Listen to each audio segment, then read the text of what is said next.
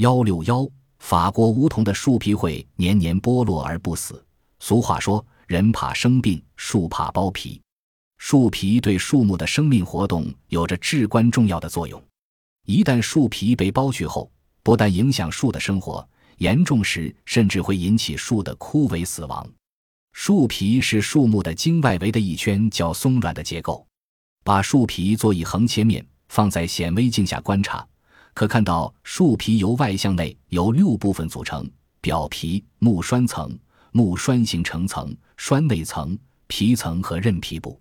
其中，木栓层、木栓形成层和栓内层合称周皮。如果剥树皮时切断了运送有机物的筛管，根系就因无法得到茎叶运送来的有机养料而生长受到影响。反过来，又可影响地上枝叶的生长，时间长了，对树木很不利。当茎逐年加粗时，由于木栓形成层的活动，木栓层细胞也随着逐年更新，产生新的木栓层。老的木栓层逐渐向外移，并随着树木的加粗生长而会不断裂开或脱落下来。木栓层由多层不透水、不透气、排列紧密的扁砖形子细胞组成，对茎有保护作用。木栓层的剥落情形随树木的种类而不同。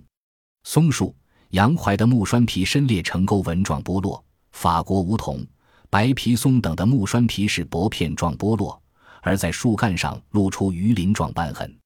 法国梧桐树脱落下的树皮与真正的树皮含义不同，仅是死亡的木栓层部分，并不影响它的生命活动；而从一般树木剥下的树皮，因为包括韧皮部、皮层和周皮，植物一旦失去周皮或韧皮部，会因得不到营养补充和应有的保护而受害死亡。